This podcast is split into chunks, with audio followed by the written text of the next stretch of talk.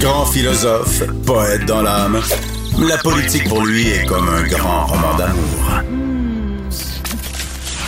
Vous écoutez Antoine Robitaille, là-haut sur la colline. Bonjour Patrick Taillon, Bonjour Antoine. notre chroniqueur constitutionnel et accessoirement professeur de droit à l'Université Laval.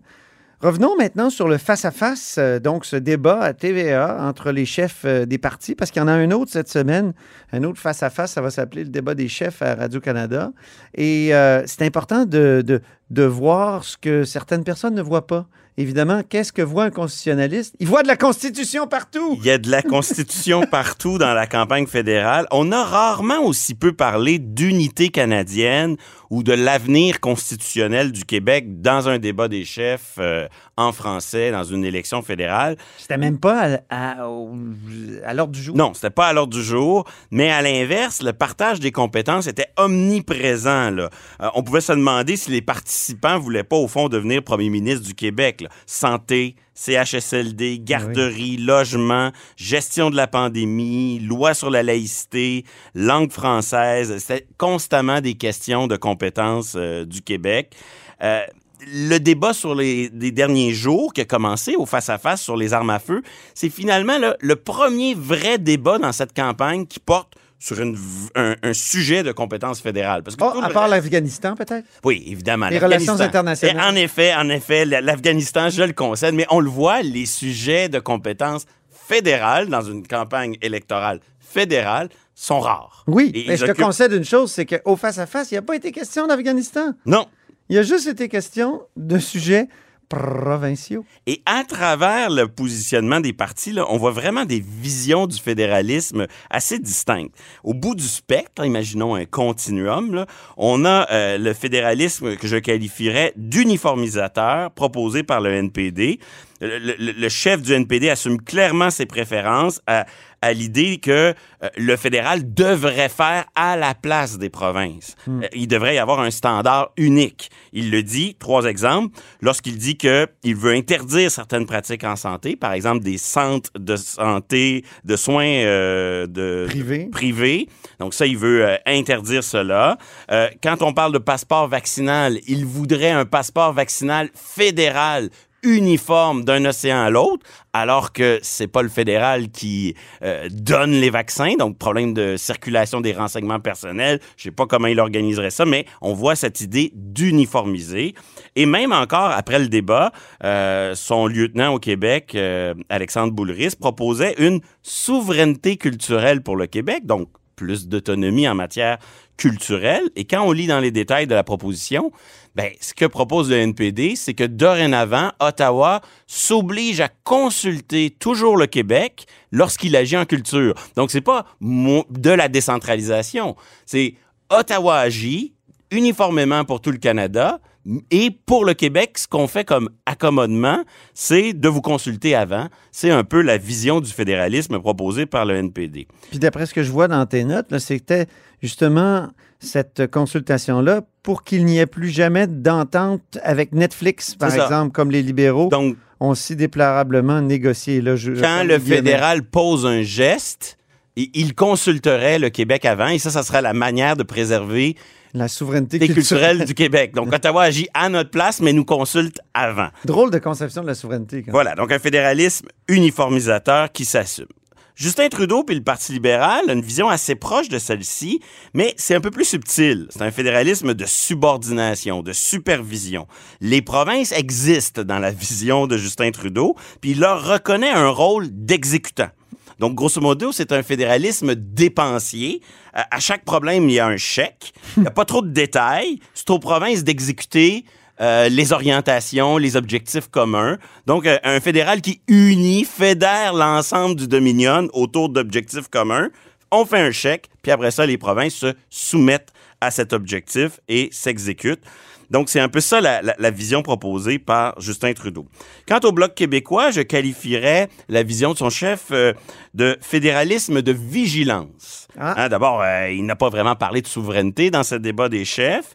Euh, on peut comprendre que la pandémie n'est pas propice à cela. Et ce qu'il propose aux, aux électeurs du Québec, c'est un fédéralisme de vigilance qui, qui au fond, postule que la Constitution canadienne n'apporte pas de véritable garantie à l'autonomie du Québec. Donc, cette autonomie, elle existe, mais, mais pour qu'elle existe effectivement, elle doit être défendue tous les jours. Et donc, ça, ça, on a besoin d'un chien de garde d'une vigilance pour défendre cette autonomie.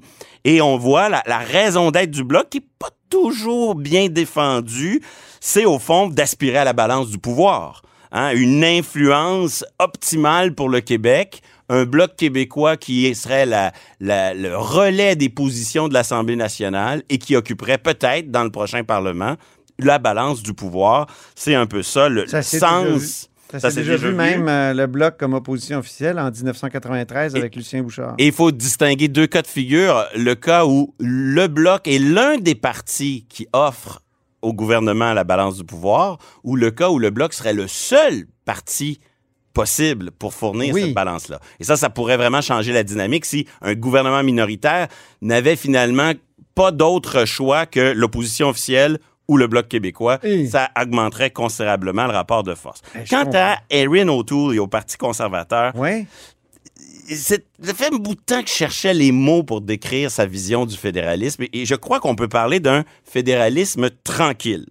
Euh, grosso modo, sa, vision, quand on l'écoutait au débat face à face euh, de TVA, on avait l'impression d'un discours qui était le suivant. Le Québec et mon parti n'ont rien en commun.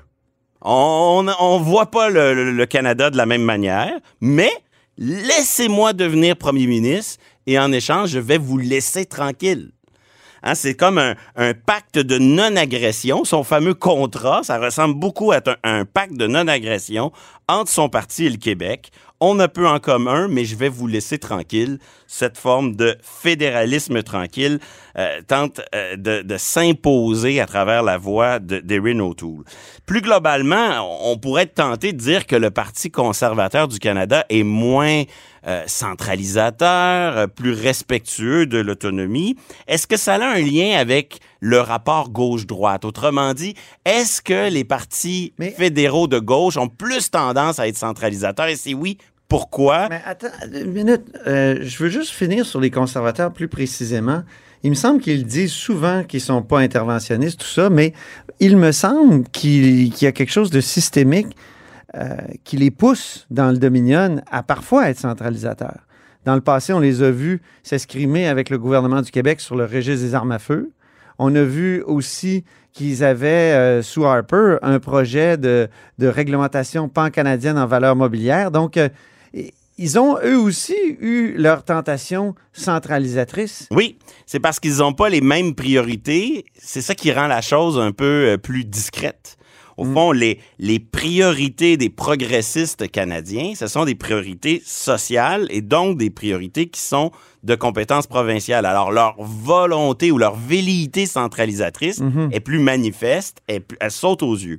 Alors qu'à l'inverse, les priorités des conservateurs sont souvent plus des sujets régaliens, Plusieurs de ces sujets ont de fortes assises dans les compétences fédérales. Le droit criminel, euh, le chemin de fer, euh, donc des, sujets qui sont traditionnellement de compétences fédérales. Et c'est pour ça que les accrochages sont un peu moins nombreux, mais au final, quand les conservateurs se dotent d'une réelle euh, priorité, il est probable, l'exemple du registre mhm. des armes à feu en était un, euh, sur les armes à feu, le Ottawa pouvait agir en raison de sa compétence en droit criminel, mhm. mais son refus de collaborer avec les provinces pour transférer le registre dénotait d'une volonté très mhm. uniformisatrice et même d'une certaine euh, mauvaise foi.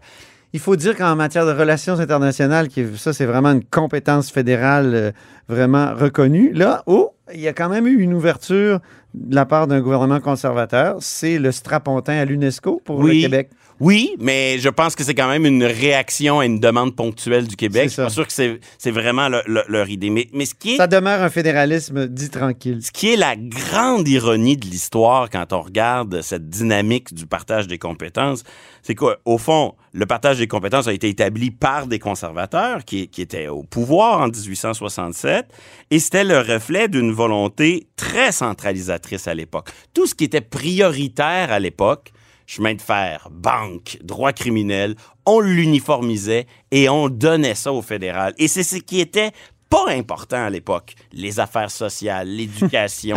c'est ça qu'on laissait aux provinces. Donc, à l'époque, les priorités, les affaires sérieuses de la fin du 19e siècle, ça, c'était fédéral. Et Ah c'est, oui. au fond, le, le- le cours de l'histoire qui a fait en sorte qu'aujourd'hui, ce qui est important aux yeux des citoyens est désormais de compétences provinciales et ce qui a permis, au fond, de- et aux provinces de jouer un rôle important avec le temps. Et, et c'est ce qui amène une partie des partis plus les partis plus progressistes ou plus à gauche sur la scène fédérale à avoir constamment cette, euh, cette aspiration à intervenir par des initiatives qui sont pas nécessairement dans le champ euh, des compétences euh, du, du, fédéral. Donc, grosso modo, cette, cette, cette transformation des priorités a grandement joué dans les rapports de force entre Ottawa et les provinces.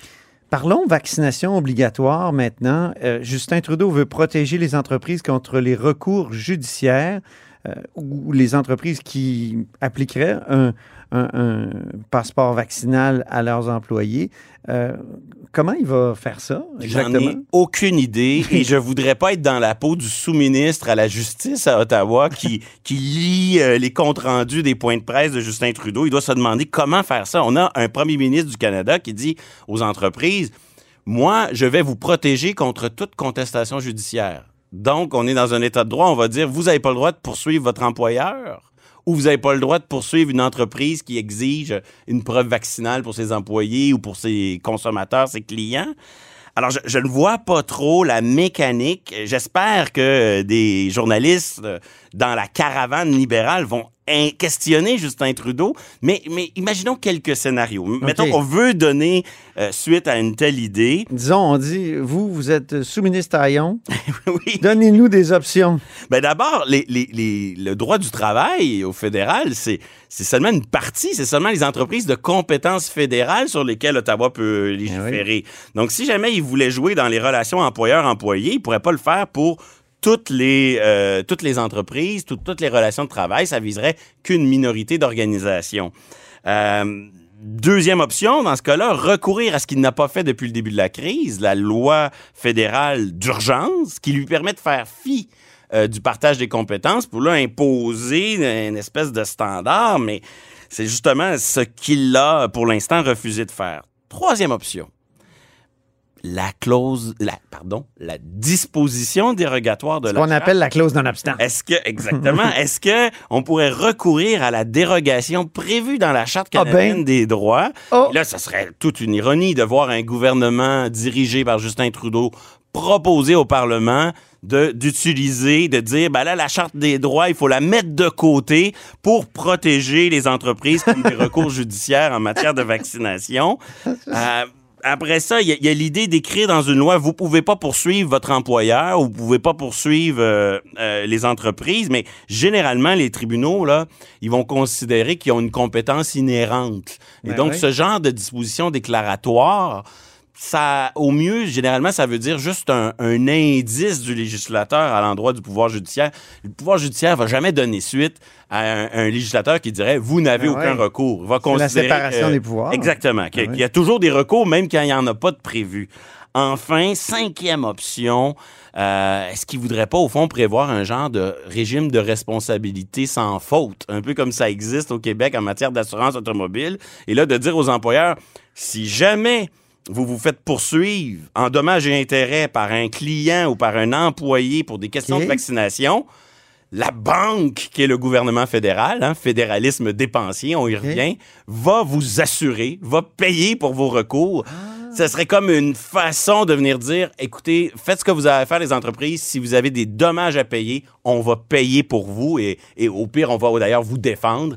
Mais, mais, mais je vois pas trop. Là. On voit que je- j'essaie avec beaucoup d'imagination de donner suite à la proposition de, de Justin Trudeau. Son volontarisme en matière de vaccination, il est, euh, il est opportun. Mais là, dans la manière de concrétiser la chose, cette idée-là euh, me semble euh, encore très imprécise. Il faudra voir la suite. Ça pourrait faire une bonne question d'examen dans le cours du prof Taillon, ça, non? Encore faut-il qu'il y ait des réponses raisonnablement crédibles. Et la chronique d'aujourd'hui euh, a permis d'en esquisser certaines, mais je suis pas sûr qu'elles sont si euh, raisonnables et probables. Ben, merci beaucoup, Patrick Taillon, notre chroniqueur constitutionnel et accessoirement professeur de droit à l'Université Laval. Puis, à dans deux semaines, parce que la semaine prochaine, tu n'y seras pas. Et c'est tout pour La Haut sur la Colline. Merci beaucoup d'avoir été des nôtres. N'hésitez surtout pas à diffuser vos segments préférés sur vos réseaux. Et je vous dis à demain.